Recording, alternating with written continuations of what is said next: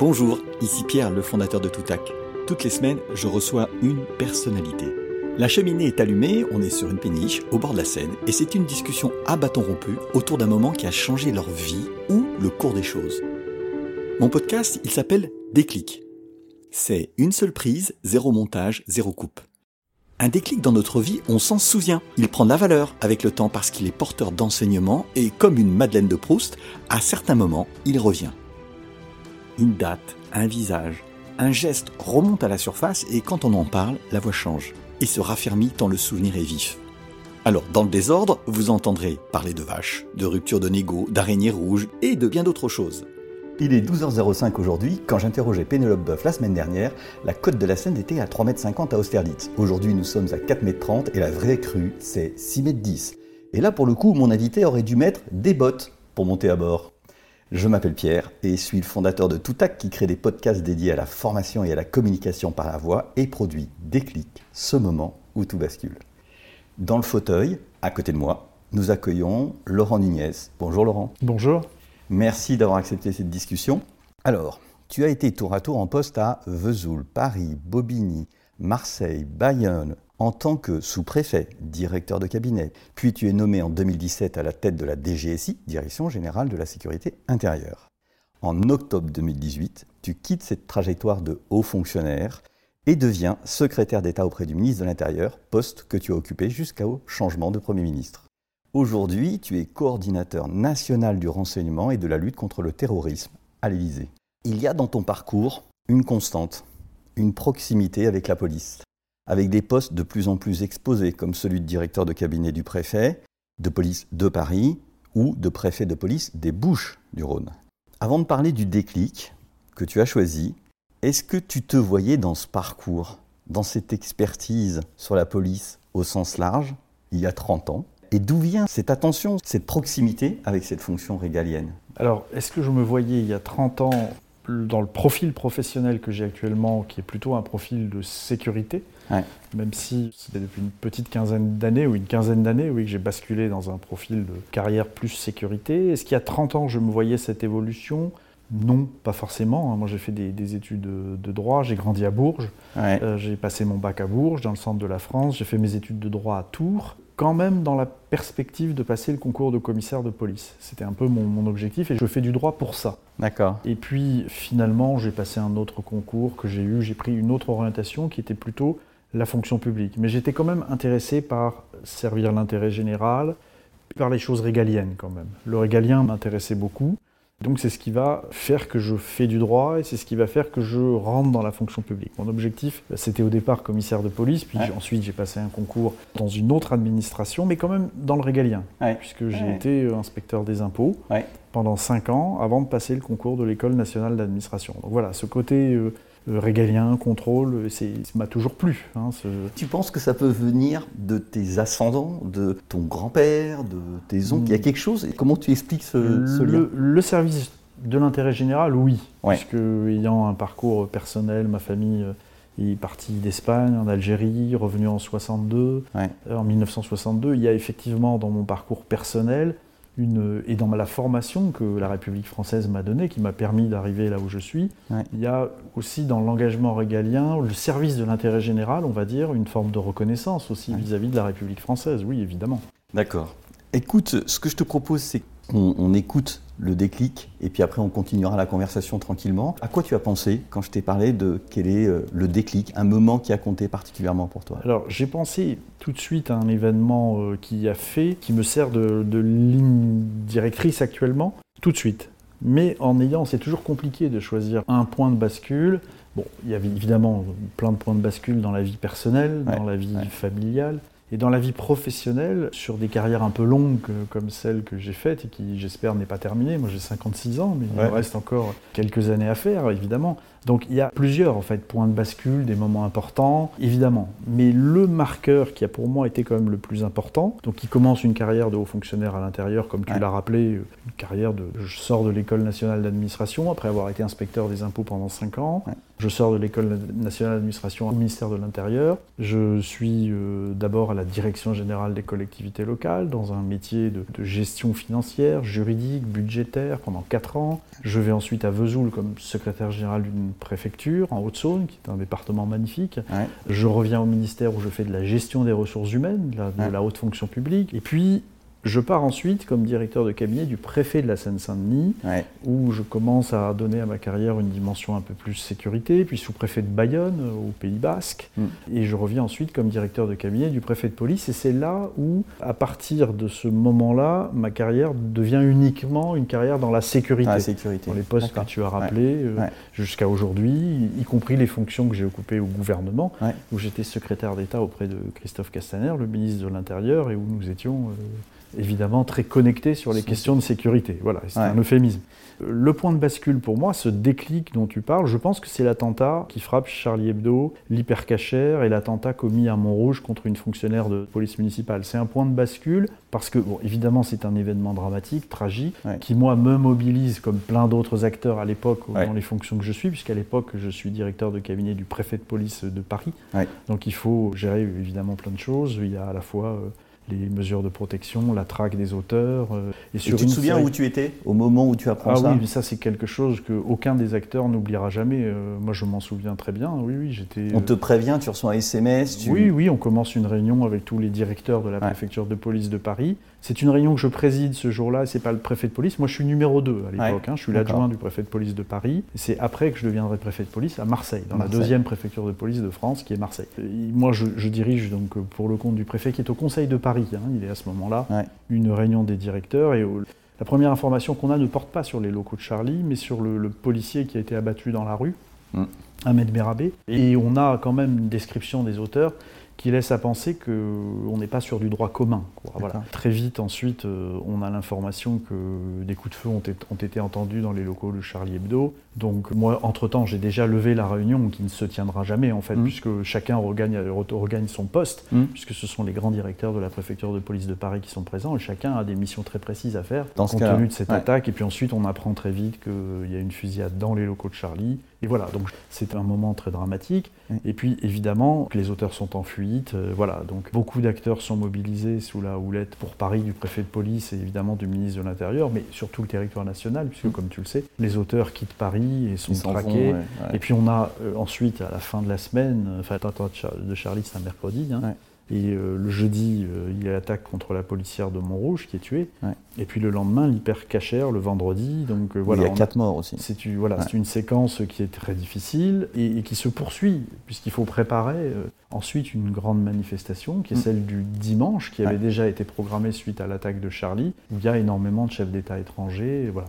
Et ça, c'est un déclic pour moi, au-delà du fait que j'ai vécu cet événement. Mm. Mais encore une fois, comme beaucoup d'acteurs, mm. énormément mm. d'acteurs qui sont mobilisés. Et d'abord, ça crée entre nous tous un lien extrêmement fort hein, d'avoir été euh, présent sur ces théâtres. Et puis, pour moi, c'est un déclic parce qu'à partir de ce moment-là, alors que ma carrière, je suis directeur de cabinet du préfet de police de Paris, j'ai vocation à poursuivre une carrière euh, préfectorale, peut-être aller dans un département. Et à partir de ce moment-là, je me dis que la protection et la sécurité des Français, c'est plus qu'un métier, c'est vraiment maintenant, euh, c'est quelque chose de très personnel. Voilà. C'est en ça que cet événement est un déclic. Je me dis que je vais consacrer le reste de ma carrière à la sécurité. Et donc je fais le choix, quand on me demande euh, ce que je veux faire après la préfecture de police de Paris, de rester dans la sécurité. Je fais ce choix et donc je pars ensuite à Marseille comme préfet de police. Je reviens à la DGS qui est le chef de file en matière d'antiterrorisme, grand service de renseignement, grand service de police judiciaire antiterro et qui gère en judiciaire toutes les atteintes aux intérêts fondamentaux de l'État. Et je m'engage. Et pour moi, je m'engage donc ça, dans la Ça change ta vision professionnelle et ta vision de la vie aussi Oui, bien sûr. C'est-à-dire que tu as les deux aspects qui, bien sûr. bougent. Bien sûr, en professionnel, je me dis, de toute façon, maintenant, je ne ferai que ça. C'est un intérêt. Il y a une menace qui est de plus en plus forte. Moi, je veux y contribuer à mon modeste niveau, mais je veux continuer dans la sécurité la protection des Français. Mm. Et donc, je m'engage dans cette dynamique, dans cette logique de carrière, mais qui est aussi très personnelle, parce que finalement, comme tous les agents hein, des services de l'antiterro, comme tous les agents même des forces de sécurité intérieure, c'est quelque chose qui nous touche aussi dans nos vies personnelles. Très la, vie professionnelle et la vie personnelle sont pour le coup très imbriqués. Et tu parles de ça euh, à tes proches, de ce que tu ressens, ou c'est quelque chose où tu fais une barrière totale? Parce que non, non, non, j'en parle à mes proches. D'abord, j'en parle à mes gestionnaires quand arrive le moment de quitter la préfecture de police de Paris, je, fais le choix de, je dis, moi je veux rester dans la sécurité. Même chose euh, après euh, le poste à Marseille, où je dis, moi je veux rester dans la sécurité. Hum. Et, quand on me dit, bah, il faudra un moment un DGSI, peut-être un directeur général de la sécurité intérieure, peut-être un directeur général de la police nationale, hum. est-ce que tu es partant? Je dis oui, mais par rapport à cette logique maintenant qui est la mienne de dire, moi, je veux m'occuper euh, de sécurité. Donc voilà, c'est un déclic parce que je suis préfet et un préfet, ça a aussi vocation à occuper des fonctions euh, territoriales. Hein. À ce moment-là, je choisis de me spécialiser. Alors évidemment, on est toujours, comme tous les préfets, à disposition du gouvernement et prêt à faire n'importe quelle fonction. Mais il y a quand même chez moi une volonté de m'inscrire dans cette dimension à partir de cet événement euh, qui est la semaine terrible de janvier 2015. Hein. Tu, tu rappelles effectivement que tu prends un poste comme préfet de police des Bouches-du-Rhône. Tu es aussi patron de la DGIC. Est-ce que du coup, les enseignements que tu tires à ce moment-là, parce que c'est un événement incroyable, puis derrière, on aura le Bataclan, mhm. est-ce que tu, le fait que tu l'aies vécu aussi très personnellement a donné une orientation quand tu prends le poste de la DGSI, qui est justement la lutte euh, contre le terrorisme. Est-ce que tu as une vision qui s'éclaire de ce moment-là? Oui, oui, bien sûr, bien sûr. Donc c'est le président de la République hein, qui me propose d'être directeur général de la sécurité intérieure. Ce sont des postes à haut niveau de responsabilité où on est nommé par décret en Conseil des ministres, mais mm. c'est le président de la République. Qui choisit J'ai un entretien avec lui, on en discute, je lui donne ma conception de la lutte antiterroriste. Mm. Il me donne la sienne aussi, puisque mm. le président de la République a des visions très précises sur le sujet. Une politique extrêmement ambitieuse avec euh, une refonte complète de l'action qu'on mène en matière d'antiterrorisme qui vise à décloisonner, à faire en sorte qu'on soit beaucoup plus efficace. Et en termes d'organisation, c'est une vraie révolution par rapport au passé. Et le président m'explique ce qu'il veut faire. évidemment, moi, j'adhère immédiatement. Et il y a mm. aussi cette rencontre aussi avec le président qui compte dans mon parcours personnel, puisque je m'engage à ses côtés dans une réforme dont je suis un acteur parmi d'autres. Hein. Je sais rester aussi à ma place et très modeste. Mm. Je suis un acteur parmi d'autres d'une refonte de la politique antiterroriste qu'a voulu le président. Ce qui est difficile, parce que, alors, on a toujours, on a tous des images de films, de séries qui racontent toujours les, les guerres, et ainsi de suite. Et là, on t'explique en fait que ton job, ça va être de faire bosser tout le monde ensemble. Oui, c'est ça, de, de, faire bosser tout le monde ensemble, c'est-à-dire au sein de mon service, et puis avec les services partenaires, et notamment avec le grand service qui est la Direction générale de la sécurité extérieure. Et le président nous demande de mieux travailler ensemble, de resserrer les mailles du filet et d'être efficace sur le territoire national, à l'étranger, et de partager. Et ça, c'est quelque chose qui est un peu nouveau dans le paysage. Hein. Je ne dis pas que les services ne travaillaient pas ensemble, hein. c'est pas ce que je dis. Mais on a vraiment renforcé la coopération de manière assez significative, euh, créé de nouvelles structures. Nous avons travaillé sur une loi aussi pour sortir de l'état d'urgence. C'était mm. la volonté du président, sortir de l'état d'urgence et faire rentrer dans le droit commun des mesures qui permettent quand même de protéger notre pays contre la menace terroriste. Et donc tout ça, évidemment, je, vais en être un acteur, encore une fois, avec d'autres. Je poursuis donc euh, cette euh, logique d'engagement pour la protection des Français. Et vraiment, le déclic, c'est évidemment cet attentat de Charlie. Alors après, quand tu me dis les déclics, c'est pour ça que je te dis qu'il y en a plusieurs. C'est sûr que quand on me demande de remonter de Marseille pour aller voir le président de la République en juin 2017, euh, et que je me retrouve dans son bureau, qu'il me demande si je veux être DGSI, c'est aussi un point de bascule. Quand on me demande si je veux devenir secrétaire d'État et rentrer au gouvernement de la France, euh, c'est aussi un point de bascule. On peut s'y arrêter mais, parce que... Mais c'est vrai que tout ça, il y a une logique et il y a un élément fondateur qui est dans mon... Dans, personnellement, je me dis, il faut c'est vraiment à partir du moment de, Charlie, je me dis, je, veux m'engager pour la protection des Français. Tu as une forme de fidélité à tes valeurs. Quand tu... Oui, mais, mais alors ce qu'il faut savoir, Pierre, c'est que quand j'ai dirigé la direction générale de la sécurité intérieure, mm. et puis dans mes postes, dans d'autres postes, mm. mais quand j'étais à la DGSI, j'ai rencontré, notamment à l'antiterro, mais pas que aussi, hein, mm. aussi en matière de services qui luttent contre les ingérences économiques, l'espionnage, j'ai rencontré des agents qui avaient exactement les mêmes valeurs. C'est-à-dire qui avaient fait un choix qui n'était pas qu'un choix de carrière, et c'était mm. vraiment le choix de la protection des Français. Mm. C'est quelque chose évidemment de, de, rassurant pour moi, mais voilà, on est une espèce mais ça t'anime, parce que quand tu parles là, on, entend que tu souris, c'est-à-dire que c'est quelque chose qui t'est très profondément ancré. Oui, c'est très profondément ancré, je ne suis pas le seul. Voilà, dans, dans, un service comme la Direction Générale de la Sécurité Intérieure, du directeur général à à tous les agents du service, il y a ce sentiment réel et qui est une réalité d'incarner une mission supérieure qui est d'assurer la protection des Français. Et ça anime vraiment l'ensemble des agents. J'ai vu des agents pleurer sur des échecs ou pleurer en se rappelant d'événements passés où il y avait pu avoir des, manques, des failles, et puis des moments de joie aussi, quand on arrive à démanteler une équipe de terroristes ou déjouer un attentat. Euh, j'entends ça, hein, cet engagement, ça veut dire que tu sais aussi que tu fais prendre des risques à ces gens-là. Parce que tu fais pas de la sécurité intérieure en, simplement derrière un écran. Donc tu envoies des gens en mission. Et, et ce côté humain, comment tu, comment tu passes outre en sachant que tu fais prendre des risques aux gens? Oui, mais on fait prendre des risques aux gens, effectivement, pas que dans l'antiterreau. Hein. Oui, dans, le, maintien de l'ordre en, sens large. Dans la sécurité publique, dans le maintien de l'ordre, dans la police judiciaire, la mm. poursuite d'auteurs d'infractions. Les fonctionnaires ou les militaires de la gendarmerie, fonctionnaires de police militaire de gendarmerie, prennent des risques, et, mm. évidemment. C'est leur mission et ils en sont parfaitement conscients. Mm. On aimerait parfois que dans l'opinion publique, on se rende mieux compte des risques que prennent les agents des forces de sécurité intérieure pour nous protéger. Mais évidemment. Pourtant, il y a le bureau des légendes qui a rendu ça célèbre. Oui, dans Je ne sais pas si tu. Oui, non, bien sûr, mais c'est vrai que ce sont des gens qui, que ce soit les effectifs de sécurité publique, qui sont sur voie publique, qui peuvent être confrontés à des terroristes à tout moment.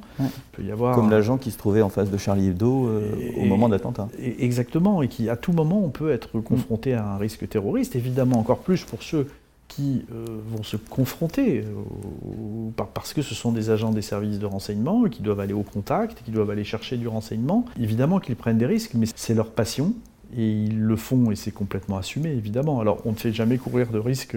Évidemment, il y a des moments où il mmh. faut savoir ne pas courir de risques. C'est vrai quand on gère une manifestation sur voie publique, comme c'est vrai quand un on équilibre, c'est une recherche de dangereux terroristes. Il faut évidemment on prend, les, forces de l'ordre prennent toujours des précautions, mais c'est toujours, c'est le métier qui est le plus dangereux. Et quand la police est attaquée, parce que quand tu es dans la police ou dans la sécurité, tu as l'opinion publique qui est parfois avec toi. Alors, on a les images des CRS se faisant applaudir euh, au moment mmh, mmh. Euh, de la grande manifestation, puis on a aussi euh, des propos durs, des, des attaques et ainsi de suite tu les prends personnellement aussi Parce que tu connais ces gens-là, comment tu... En général, oui. évidemment que les, attaques des institutions policières ou les institutions des forces de l'ordre en général, oui, on les prend toujours euh, personnellement. Il y a évidemment parfois des abus, des fautes, mais qui sont toujours sanctionnés euh, dans la police, dans la gendarmerie. Il y a des enquêtes, il y a tout un débat autour de ça. Moi, je voilà, je, je, veux pas rentrer dans, dans, ce débat, mais évidemment qu'on prend, moi je prends personnellement les attaques contre les forces de sécurité intérieure, surtout quand on laisse à penser que de manière systémique, week. Ce seraient euh, des personnes violentes, ce qui est complètement faux, mais je le prends d'autant plus personnellement que j'en ai été membre personnellement, donc je le ressens comme tel, et que je les connais, et que je les ai pratiqués, et que les phénomènes que l'on décrit, que l'on critique, sont extrêmement minoritaires, mm. et sont toujours sanctionnés. Voilà, donc euh, évidemment que pour moi, ce ne sont pas des propos à entendre qui font plaisir, évidemment. Et je voulais revenir, puisqu'on parle de déclic, et tout à l'heure tu évoquais quelque chose, c'est le moment où on te propose d'être secrétaire d'État auprès euh, du ministre Castaner. Et là, tu changes, parce que j'imagine qu'un haut fonctionnaire a une forme de neutralité. Mhm. Et là, tu deviens exposé politiquement. Tu es dans un gouvernement. Qu'est-ce mhm. qui t'amène à faire ce choix? C'est naturel presque? Parce que voilà, c'est un changement. Je ne sais pas si on peut parler d'un métier d'expert auparavant, mhm. de haut fonctionnaire, de serviteur de l'État. Et après, là, tu t'engages Qu'est-ce qui fait que tu fais ce choix-là? C'est peut-être un deuxième déclic. Ce qui fait que je fais ce choix-là, c'est le président de la République. C'est le président de la République qui a besoin euh, d'un secrétaire d'État qui connaisse les questions de sécurité, évidemment qui me sollicite, le Premier ministre aussi, hein, évidemment, que je, rencontre également. Voilà, ce, déclic, il est de poursuivre les activités que je faisais. Mon expertise, je lui donne à ce moment-là, pendant ces 21 mois où j'ai été au gouvernement, évidemment une dimension politique. Mmh. Est-ce que ça change de ta, d'une part, euh, ta manière de t'exprimer Et comment tu arrives à, à, changer, tu vois, ce mode d'expression, puisque tu peux exprimer des éléments très techniques tant que tu es au fonctionnaire. Et puis là, tu peux prendre parti. Oui, je prends parti. D'abord, j'ai souvenir quand même d'avoir, pendant 21 mois, beaucoup mouillé la chemise avec le ministre de l'Intérieur, auprès du ministre de l'Intérieur, Une période très compliquée aussi. Dans une période compliquée, où on avait aussi besoin d'une parole experte, mais en même temps politique, parce que j'assume d'avoir fait de la politique, d'avoir joué mon rôle, d'avoir défendu la majorité, d'avoir rappelé à l'opposition leurs propres échecs, quand on nous imputait des échecs, souvent à tort, et puis euh, d'essayer d'avoir une vision pour les forces de l'ordre c'est ça la dimension politique, ce que ça te donne.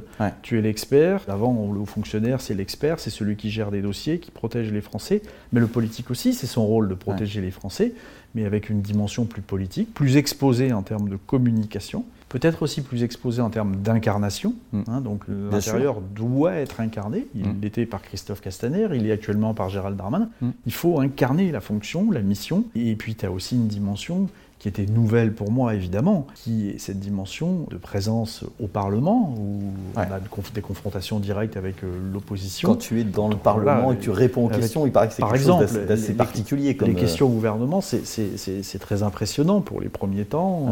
Pas forcément cette habitude-là, mais moi voilà, j'ai eu ce goût de la politique, j'ai apporté, à la fois j'étais un expert, mais très politique. J'ai eu le sentiment d'avoir été politique, peut-être que je me trompe, mais j'ai eu le sentiment d'avoir été politique. Voilà, ça a été une page qui aurait été une page importante hein, de, et tu as eu du goût pour ça? Oui, j'ai eu du goût pour ça. Je suis resté dans mon couloir un peu de, compétences mais j'ai eu du goût évidemment pour la chose politique. Euh, surtout, on a poursuivi quand même. Moi, ce qui m'a plu dans le projet euh, d'Emmanuel Macron, c'est de, renforcer évidemment la politique régalienne, de lui donner un tour euh, beaucoup plus opérationnel qu'auparavant, beaucoup plus décloisonné en matière de lutte antiterroriste. On a mis en place plein de dispositifs, entre des fichiers de suivi, des lois renforcement de lois renseignement, la loi antiterroriste. Mm. On a fait plein de choses. Il y a un état-major antiterror qui siège tous les jours à la DGSI avec tous les services compétents. Il n'y a plus de trous dans la raquette. La moindre information est analysée, disséquée et utilisée pour prévenir des attentats. Et de fait, depuis 2017, on a empêché énormément d'attentats, 33. Mm. Et euh, donc, moi, dans mon engagement auprès du président au gouvernement, il y a cette volonté de rester dans cette logique, de poursuivre mon action pour protéger les Français, mais cette fois-ci comme membre du gouvernement. Toujours avec le même but, toujours avec le même intérêt. Oui, qui vient de, ce, de cet engagement très profond. Et est-ce que tu as l'impression d'être passé du haut fonctionnaire à, l'homme politique? Est-ce que tu as l'impression que le regard des autres a changé? Tu vois ce que je veux dire? je, je, pense que le regard des autres, il y, a plusieurs regards. Hein, il y a plusieurs regards. Je pense qu'au sein des forces de sécurité intérieure, au sein du ministère de l'Intérieur, mon entrée au gouvernement, je crois pouvoir dire, a été vue avec beaucoup de fierté. Hmm, C'était l'un des nôtres qui rentrait au gouvernement. Voilà, je, pense, hein, je, pense parce qu'on me l'a souvent dit. mais, mais, voilà, il y a, ça. Dans le, je pense aussi, euh, peut-être de manière, pour le coup, pas forcément modeste, hein, mais je pense que du côté de l'opposition, peut-être avec crainte aussi, parce qu'il y a beaucoup de choses que je connais, dont je sais parler, où je peux comparer, je peux peut-être être plus saillant, plus offensif. Et très précis en tout cas. Et parfois précis, j'espère, enfin le plus souvent possible. Enfin, j'essaie de l'être. Mm. Et, et, forcément, je, le regard a changé. Et puis dans les médias aussi. Ça, c'est la relation, le rapport aux médias entre le haut fonctionnaire et le politique, elle est totalement différente. Le haut fonctionnaire, c'est la parole qu'on va écouter, qui va expliquer. Mm. Le politique, c'est exactement la même chose, mais vous avez en plus des questions qui vont plus rechercher à, pas la polémique, mais essayer de vous mettre en difficulté. voilà. on, est, beaucoup plus sur la défensive, et, et, du coup, pour être, sur la meilleure, pour être meilleur en défensive, il faut être offensif. D'accord. Et est-ce que tu gardes de cette période-là l'envie de continuer la politique finalement? Parce que là, tu es repassé dans un métier de coordinateur, donc mhm. euh, à nouveau, tu es très proche d'Emmanuel Macron par rapport à l'antiterrorisme. Et tu te mhm. dis, ah, finalement, quand même, c'est un stade de plus dans l'influence que tu as quand tu es un homme politique où tu te dis tu es aussi influent là où tu es aujourd'hui. Être au gouvernement, c'est forcément euh, un stade de plus. Là, je suis maintenant coordonnateur des services de renseignement sur le renseignement d'une manière générale et puis je suis aussi sur la coordination de l'antiterro d'une manière générale avec tous les services. C'est vrai que ça me rapproche plus des services. Hein. je suis euh, évidemment placé à l'Élysée mhm. auprès du président comme conseiller renseignement antiterro du, du président, mais en même temps coordonnateur des services. Donc j'ai eu cette double casquette qui mm. fait que je suis plus près maintenant euh, des services. Mm. Et très honnêtement, Pierre, moi, l'avenir, dans tous mes postes, je n'ai jamais calculé le poste euh, suivant. Et je ne le calcule pas plus maintenant qu'avant. Je, suis euh, au service de la France, au service évidemment du président de la République et de l'intérêt général de mon pays. Donc je ferai le moment venu ce là où on me verra le plus utile. Mais j'espère, j'espère toujours dans des missions qui me rapproche de celle de la protection et de la sécurité de nos concitoyens comme tu travailles 20 heures sur 24, ou énormément, à quel moment tu as le temps de te livrer à une passion personnelle? Est-ce que tu as encore de la place pour euh, faire quelque chose que tu aimes, qui n'est pas ce que tu viens de nous décrire presque pendant 30 minutes? J'ai pas de, beaucoup de temps, c'est vrai, de, repos, de, de, temps de repos, oui, mais, mais, pour avoir une passion personnelle, c'est plus compliqué, puisque c'est beaucoup de temps consacré à la famille, le peu de temps qui, qui, nous reste. Oui, ma passion quand même, c'est de m'intéresser de près au football, à défaut à mon âge de pouvoir pratiquer J'ai longtemps pratiqué. Pour moi, c'est compliqué maintenant. C'est très compliqué de, jouer. Donc je m'intéresse évidemment au football. C'est vrai que regarder un match de football de temps en temps, c'est pour moi une vraie détente. Et surtout quand c'est l'Olympique de Marseille qui joue. D'accord. tu sais qu'on est à Paris là quand même.